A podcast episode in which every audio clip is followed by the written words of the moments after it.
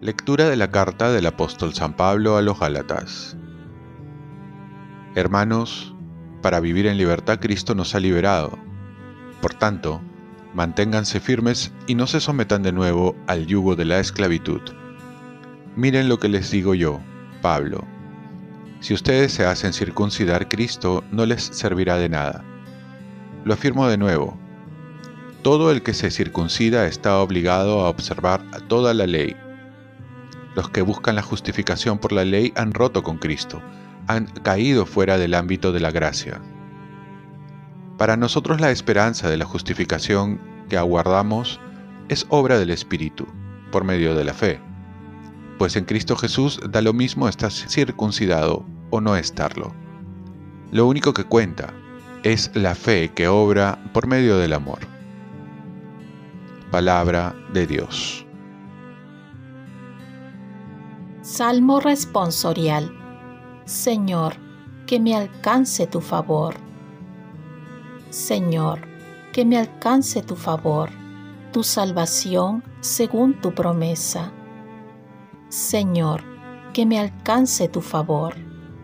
No quites de mi boca las palabras sinceras, porque yo espero en tus mandamientos.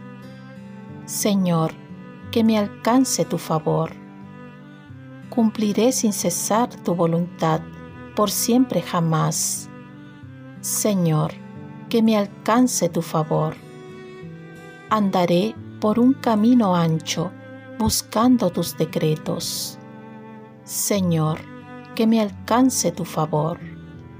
Serán mi delicia tus mandatos que tanto amo.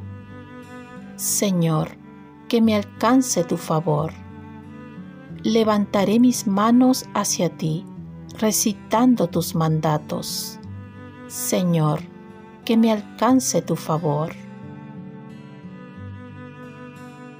Lectura del Santo Evangelio según San Lucas. En aquel tiempo, cuando Jesús terminó de hablar, un fariseo lo invitó a comer a su casa. Él entró y se puso a la mesa. Como el fariseo se sorprendió al ver que no se lavaba las manos antes de comer, el Señor le dijo, Ustedes los fariseos limpian por fuera la copa y el plato, mientras por dentro están llenos de robos y maldades. Necios, el que hizo lo de fuera, ¿no hizo también lo de dentro? Den más bien como limosna lo que tienen dentro y todo será puro. Palabra del Señor.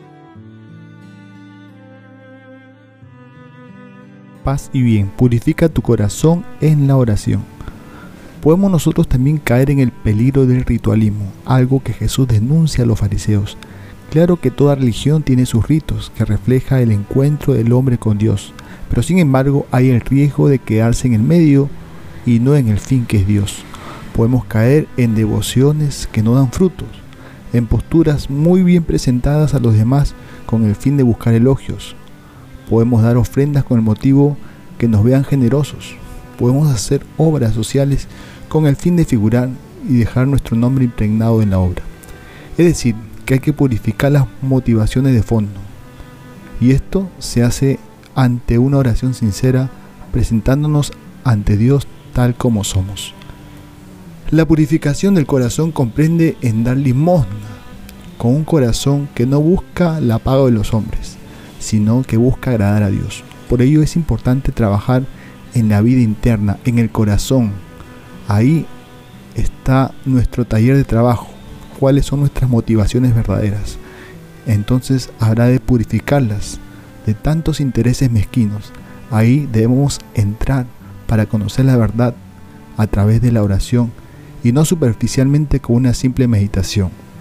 El Papa San Juan 23 decía, hermanos, hermanas, cuando tengas necesidad, ven a tocar a mi puerta. Yo te abriré y no te preguntaré si eres creyente o no. ser generosos es el llamado que Dios nos hace. Oremos. Virgen María, te pido que nos concedas purificar nuestro corazón para pedir lo que no nos atrevemos a pedir y sobre todo pedir la voluntad de Dios. Ofrezcamos nuestro día. Dios Padre nuestro, yo te ofrezco toda mi jornada en unión con el corazón de tu Hijo Jesucristo, que sigue ofreciéndose a ti en Eucaristía para la salvación del mundo. Que el Espíritu Santo sea mi guía y mi fuerza en este día para ser testigo de tu amor. Con María, la Madre del Señor y de la Iglesia, te pido por las intenciones del Papa. Con San José Obrero, te encomiendo mi trabajo y mis actividades de hoy para que se haga en mí tu voluntad. Y la bendición de Dios Todopoderoso, Padre, Hijo y Espíritu Santo, descienda sobre ti. Cuenta con mis oraciones, que yo cuento con las tuyas y que tengas un santo día.